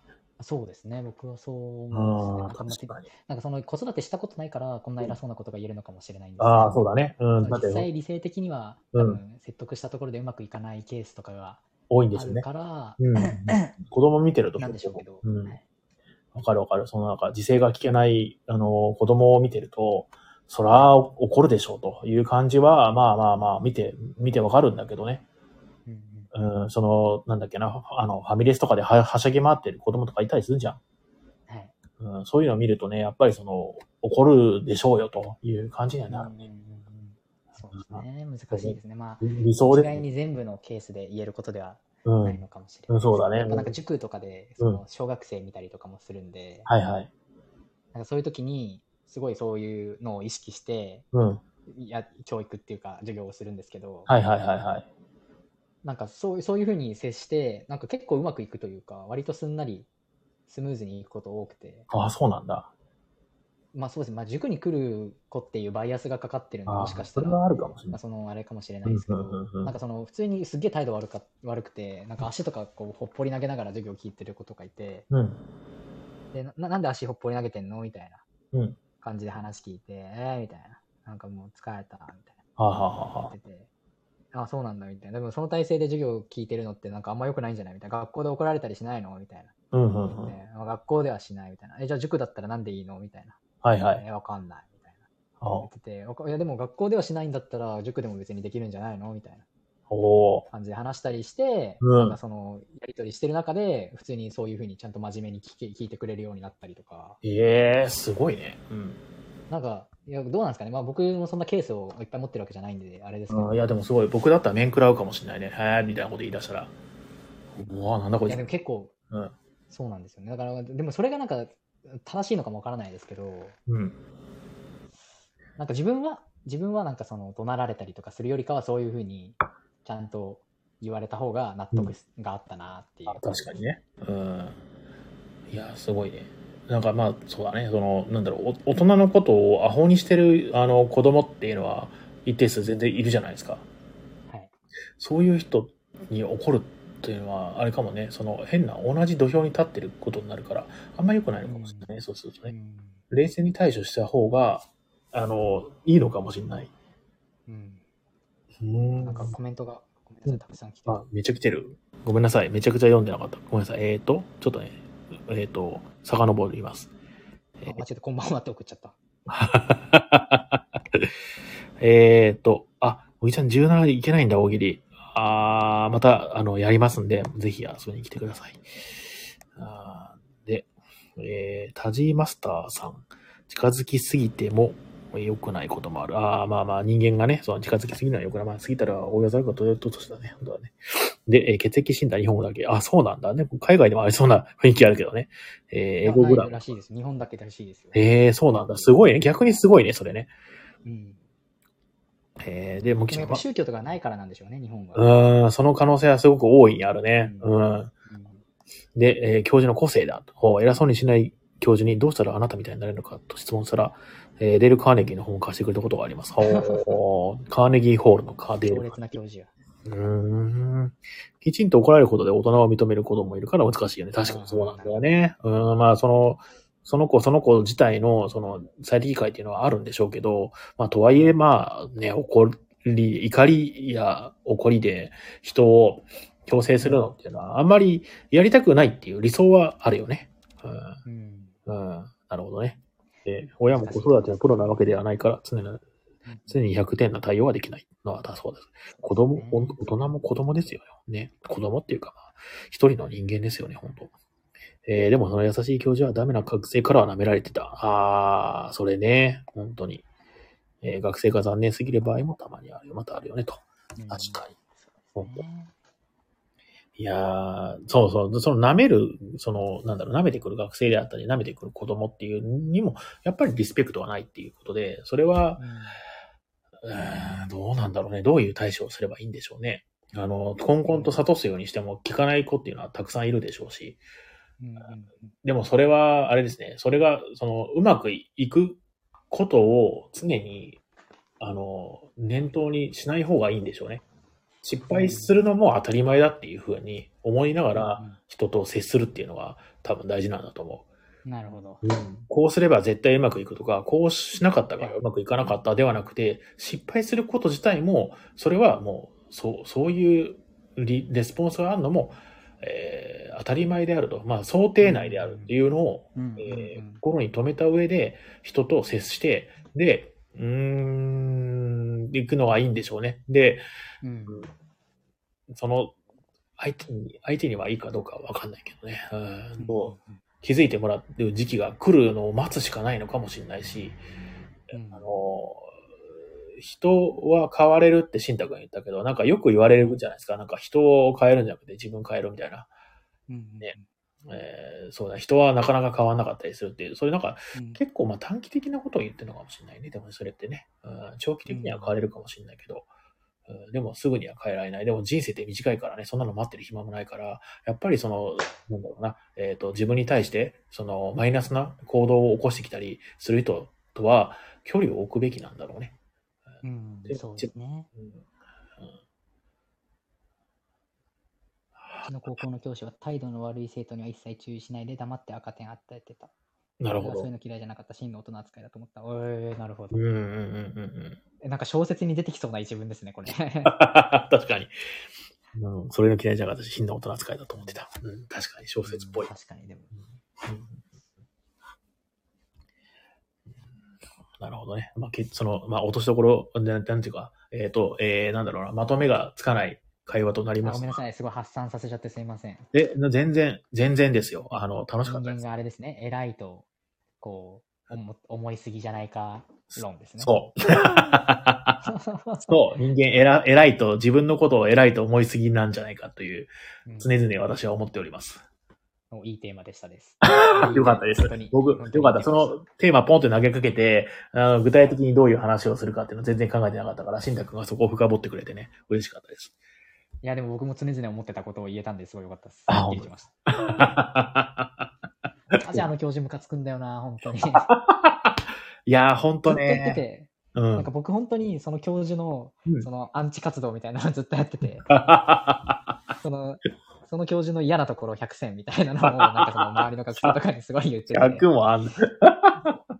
なんかなんでそんな新太あの教授のこと嫌いなの？みたいな。うん。言われたために、いや、マジで本当100個にあるあるんだけど、みたいな。一つ目、一人へのリスペクトがない。そうね。感じるリスペクトみたいなので、すごい布教活動してたんですけど、そうしたら結構アンチ増えましたね。いやー、割とみんな最初は、なんか、その、あその、なんて言ったらいいんですか、もうこれ、抜け出せないから、ゼミ抜け出せないから、うんその先生の言うこと答えなきゃみたいな感じで、はいはいはいはいはい。こう、頑張るみたいな感じだったんですけど、うんいや、冷静になってみたいな、教授の言ってることの方がおかしいからみたいな布教活動を、こう、僕が地道に続けて、最終的には、ゼミ生の半分ぐらいはアンチになりました。孤独だ。いやー、そうね。距離を取れればいいんだけど、難しかったんだね。あーで、まあ、そうだね。その人の行動が改まるといいんだけど、まあ無理だろうけど。ねすごいね。その人はそういう風な人間になった生い立ちっていうのは絶対あるはずなんだよね。うんそれを、うん垣間見たい気はするね。その、理解してしょうがないか、じゃあしょうがないかとは多分ならないとは思うんだけど、あうんこういう人生を送ってきたからこういう感じになったんだっていうのは、えーあるんだよ。うん、その人それぞれに理由はあって。うん、まあ、それ、だからそれが許されるわけじゃなく、うん、で、その行動を本当は改めた方が人生得なんだけど、その、そんな行動を取り続ける心理状態であったりっていうのは、まあ、興味深いですよね、そのね。に。そうですね。僕、それもすごい、そのこともすごいアンチ活動の中でやってて、うん。多分あの教授は大学生の時に俺らみたいな学生になんかいじめられてて自分はすごい勉強頑張ってきたのに、はいはい。なんかこう学生生活楽しんでるのがすごい許せなくてま今になってこうこう楽しんでる学生をいじめてその時のこうあ、思い出をこう良くしようとしてるんだみたいな。過去との対決だね。そううわ、教授、何々、何々の筆箱で切ったねとか絶対やられてたんだと思うよみたいな感じで 布教活動してました。負のレーサーここで断ち切ろ だからまあそうそういう過去があるから、みたいな、教授もしょうがないとこあるんだけどね、みたいな。大丈夫だと思うんだけどね、つって言ってました。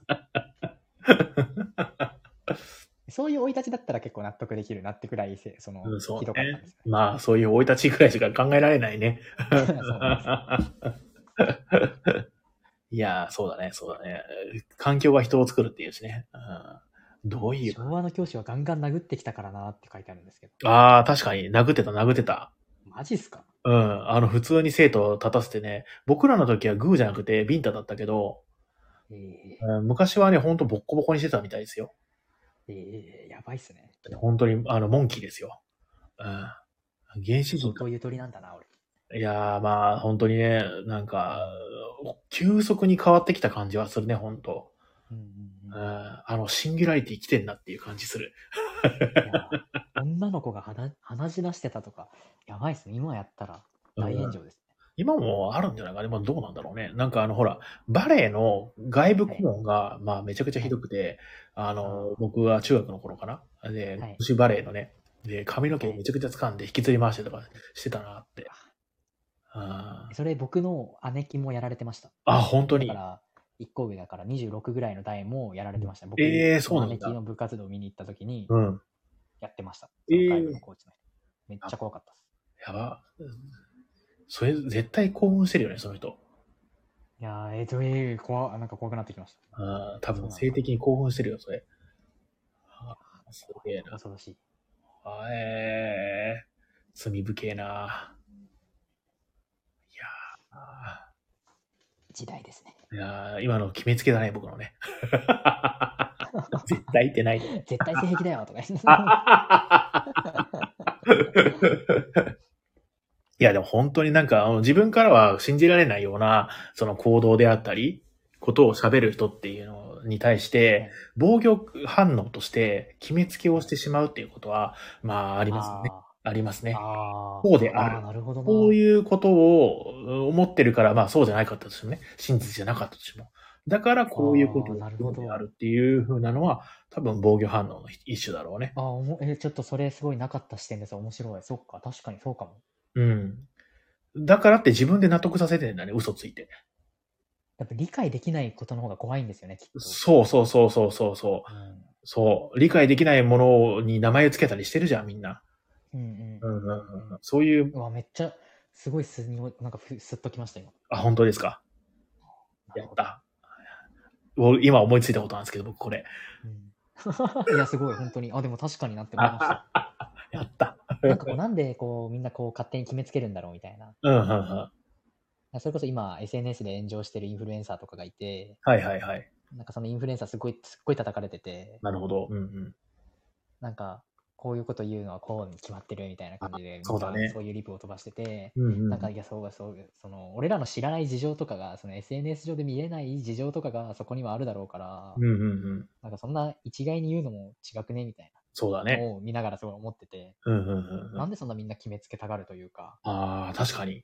それはよく勝。手にあれなんだろう。なんかその相手側の事情とかがぜ、うん絶対あるはずじゃないですか。そうそうそうそうそそんなやばいことになってるのには事情が必ずあるう。うん。し、なんか別に犯罪を犯してるわけでもないし、はいはいはいはいそういう状況の炎上してるインフルエンサーに対して決めつけうんでするんだろうなって思ってたんですけど、うんうん今さっきの本当にそうだなって思いましたね。応援反応だね。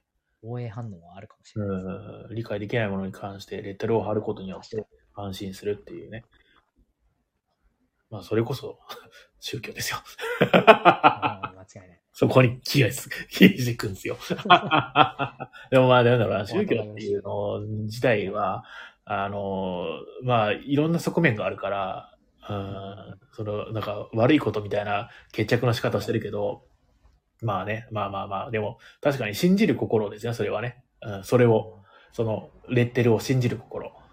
うんうんっていうね、なんだろうな。それは、もっといい名前があるのかもしれないな。うん、宗教っていうのはあんまり良くないかも。信念みたいな。信念。うーん、なんだろうね。あの、カルマかもしれないね。ああ、なんか今、なるほど、かっこはてなって感じなんですけど。あ、やべえ、バッテリーが少なくなった。今日はあそのこのこの辺にしとこう、この辺にしとこう。いや、本当。いや、なんかすごく久しぶりに、えっ、と、めちゃくちゃ喋れて楽しかったです。いや僕も楽しかったです。ちょっとまた呼んでください。こちらこそ。はい。ぜひぜひお願いします。はい、どうもありがとうございました。そしたらじゃあ、締めの言葉を。いや、しんたくんはこれ締めで、僕はこれかはいら、あ、そっかそっかあ。の、そうだ、ごめんね。ごめんね。はいはいはいあの、ここで僕、お先にうん、受けます。うんありがとう、ありがとう。また、はい。はい。じゃあロねビンさんたちも皆さん、もきちゃんさんもありがとうございました。すみません、失礼します。な、どうもありがとうございました、しんたくん。いや、本当になんか久しぶりにね、お話ができてきて、えー、楽しかったです。あの、今日急遽ね、あの、ちゃんさきさんがキャンセルになったけどね、あこれもなんか、えー、万事採用が馬というか、えー、なんていうかね、えー、よかったなって思っております。はい。で、えっ、と、そしたらですね、あの、いつもの、えっ、と、美味しいご飯屋さん情報をやって、あとまあ、お店のお知らせさんもまあやったし、あとはね、えー、まあ夜も遅いんでね、今日はね、そろそろっていう感じで、えー締めさせていただこうかなと思ってます。はい。過激なこと言ってすみませんでした。まあ確かにね、あのー過激かもしれませんね。あのーえーともすれば炎上なんてこともね、起こるかもしれないね。恐ろしいですな、本当にね。人を憎む気持ちというのは本当に恐ろしいですな。決めつけです、それも。はい。で、えー、という感じですね。はい。ではでは、えーと、えー今週のごはん屋さんコーナーの、えー、コーナータイトルどうしようかしら。えー、ちょっと待ってね。えー、はい。えー、エフェクト、エフェクト。うん、これだ。えー、美味しいごはん屋さん情報コーナーはい。えー、それでは、えー、こちらの、えーコーナーは、10ビリオンポイントの周りや、たまには店の周りじゃない、美味しいごはん屋さんを紹介するコーナーでございます。えーこちら投稿もお待ちしております。えー実際行ってきて美味しかったところはもちろん、えー気になるご飯屋さんも投稿してください。えーはい。で、このコーナーは、えーおすすめグルメや、えー神楽坂大福を楽しむための情報を発信するブログ、満腹神楽坂さんにて掲載されている記事から、美味しいご飯屋さん情報を、ピックアップしてお届けしております。詳しい情報は満腹神楽坂で検索してみてください。え写真がたくさんあり、言葉で説明されるより、えーわかりやすいと思います。そして今日紹介するご飯屋さんはですね、えー、まあ、ブログ記事は、神楽坂、うん、なんて読むんだこれ。えー、市ヶ谷、えー水道橋で、えー古民家居酒屋巡りという記事でございます。えー、神楽坂はグルメ街である一方、民家が立ち並ぶ住宅街でもあります。その土地柄か、神楽坂には古民家レストラン、かっこかつて人が住んでいた民家を改装し、運営するレストランがたくさんあります。今日の記事では、えー神楽坂やその周辺にある、えー古民家居酒屋3店をご紹介します。えーと、古民家レストラン、これ名前がわからないな、読み方がね。うん、なんだろう、酒と、酒と、ちょっと待ってくださいね。えー、酒と、検索します。なんて読むんだ、これ。酒、酒とことぶき。うん、難しい。酒とこというお店、神楽坂にある古民家、えー居酒屋でございます。えー、酒とこもことぶし、えっ、と、飯田橋駅出口から、えー B3 出口から徒歩4分、神楽坂のメイン通り沿いにある、えー寿司屋、えー杉玉の手前に黒い看板が立ててあります。杉玉と神楽坂ワイン酒場の間の小道を進むと、えー酒とことぶきはあります。ああ、いいですね。あこういうなんか細い路地をね、あの、通っていくお店はとてもいいですね。この雑居、雑多な感じがね。あの、僕、あの、よく言ってますけど、結構ゴールデン街行くのが好きで、ゴールデン街の、まあ、いいところっていうのは、まあ、その、なんだろうな、えー古い感じのね、えっ、と、まあ、もともと、その、うん、ちょんの間と言われるですね、えーまあ、その、いかがわしいところだったのを改装して、えー居酒屋、まあ、バーみたいな感じかな、えーしてたりするんですけど、えーすごく建物が引き締めき合ってるんですね。で、配線ももう剥き出してですね、あの、まあ、ごちゃごちゃした雑多な感じがですね、まあ、看板もたくさん出ててね、えー、なんとも言えない情緒みたいなのがあったりするんですけど、神楽坂にもやっぱりそういう小さいですね、小道があってですね、いろいろ、まあ、あの、テクテク歩くだけでも 楽しかったりするのでですね、まあ、ぜひ、あの、行ってみてはいかがでしょうか。はい。えー、築7年、75年以上の古民家を改装しているそうです。古い外観なので入るときは緊張しました。店員さんが明るく迎えていただきましたという、えーオープンキッチンのような台所のような、えー居酒屋でございます。えっ、と、お刺身であったり、えっ、と、ぶり大根ね、えーであったり、切ろ干し大根であったり、えーなんかいろいろ、えーおはい、ありますね。と、あこれもう神楽坂だだけじゃなくて、水道橋のね、紹介もあるんだけど、まあ、水道橋もそんなに遠くないので、ぜひ行ってみてください。水道橋のところは、えー、ゼ、ザッパ、ね、ZAPPA というですね、お店です。あのー水道橋の駅の近くに、新日かなこれ。新日、新日本プロレスの、えー看板、大きな看板、闘魂ショップというのがね、えーございまして、その下にある、えっ、と、居酒屋というかワインバーかなこれな。があります。えービストロとカフェのいいとこ取りな、えー店内。えっ、と、と、おろしハンバーグであったり、トマトチーズハンバーグ、えー牛リブロースステーキであったり、えー若鶏のパプリカクリーム煮みたいな、えっ、と、まあ、えーザ、その、なんだろうな、洋食屋みたいな感じの、えーメニューが並ぶ、えー古民家居酒屋ですかね。で、えー市ヶ谷ですね。当てにどころ魚かな？ちょっとこれもまた読めないな。ちょっと待ってくださいね。検索しよう。当てにの、当てにの魚かな？えー、なんて読むんだ、これは。あ、書いてない。当てに、読み方。うーん。あ、でも閉店してんじゃないこれ。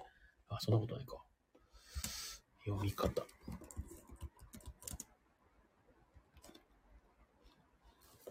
書いてないんだよな当て煮込み、魚か。あ、わかった。当てと煮込みと魚だ。これ別々なんだ。はいはいはいはいはいはい。なんかね、お酒の当てとかって言うじゃないですか。と、えっ、と、煮込み、そして、あの、お酒の魚っていう魚ですね。えーという、すごい名前ですね。当て、煮込み、魚っていうね、えー居酒屋さんが、えー市ヶ谷に、あ、おあるそうです。はい。えーお店のアクセスは、えーヘアカット専門店、キュービーハウスの前に黒い縦看板があり、そこを左折して、加藤歯科医院のあたりまで直進すると。で、えーグリーンビルディングというおしゃれなビルの手前で右折、そして少し奥に入ると当てに魚はあります。あ、本当に古民家を改造したような感じのね、えーお店ですね。あ、なんか今ちょっと、ちょっとおしゃれな感じですね。うんうんうん豚しゃぶであったり、焼き魚のサワラ、ひえっ、と、刺身の、えー、森、えー、煮付けのメバル。あー、ちょっとなんかいいですね。あ、ここ行きたいな。うーん。いや最近その飲みにとかあんま行ってないんでね、ちょっといいですね。こういう居酒屋、ザ居酒屋みたいな感じのね。はあ、はあははあ、なるほど。それぞれのおすすめ活用シーン、3点の使い分けとしては、うん昔懐かしい雰囲気を、と、和食を求めるなら、えー酒と寿、もしくは当てに魚、えーおしゃれさとビストロ料理ならザッパだと思いますと。えーどの店も共通するのは、スタッフさんがフレンドリーで活気に溢れていることです。古民家の外観だけでなく、お店の中まで雰囲気の良いのが、えーこの、えー夢屋系列。あ、系列店なんだ。夢屋のお店や神保町や中野など、都内に20店舗以上あるので、他の系列店も行ってみたくなりました。神楽坂周辺に限らず、えー料理も接客もグッドな、えー古民家系居酒屋をお探しの際は、夢屋のホームページの店舗一覧から、えー選べば間違いないと思います。あ、そうなんですね。こういう系列店なんですね。すごいですね。20店舗も経営してるってね。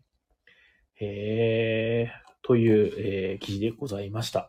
はい。そしたらですね、えー、とですね、あとは、ロビンさんのお友達から、えーいただいた、えー投稿を読んで、えー、も行こうと思います。はい。それでは表示します。じゃじゃん。